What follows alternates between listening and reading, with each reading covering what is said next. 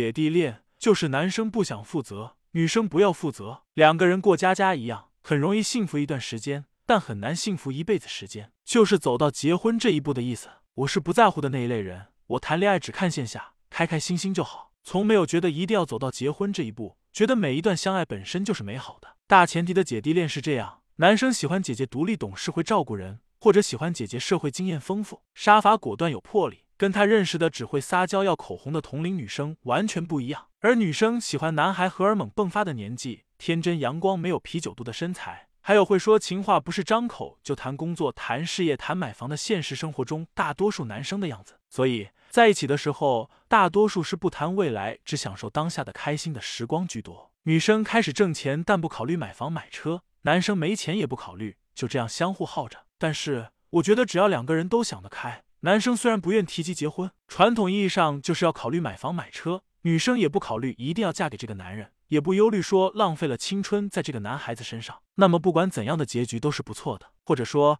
两个人都很酷，女生不要房子车子和未来结婚，男生不提及未来，可是也在努力生活，为了共同的狗能想着好好照顾它，为了能在一起工作，不为前程而为缩短距离而愿意稍做一点牺牲，这样不计后果的爱情也是很美好的。以上纯代表个人想法，因为我谈的恋爱或者差点谈过的恋爱都是比我小的男生，这是我的内心感受。遗憾的是，我是这样想法的女生，但我从来没有遇到过这样想法的男生。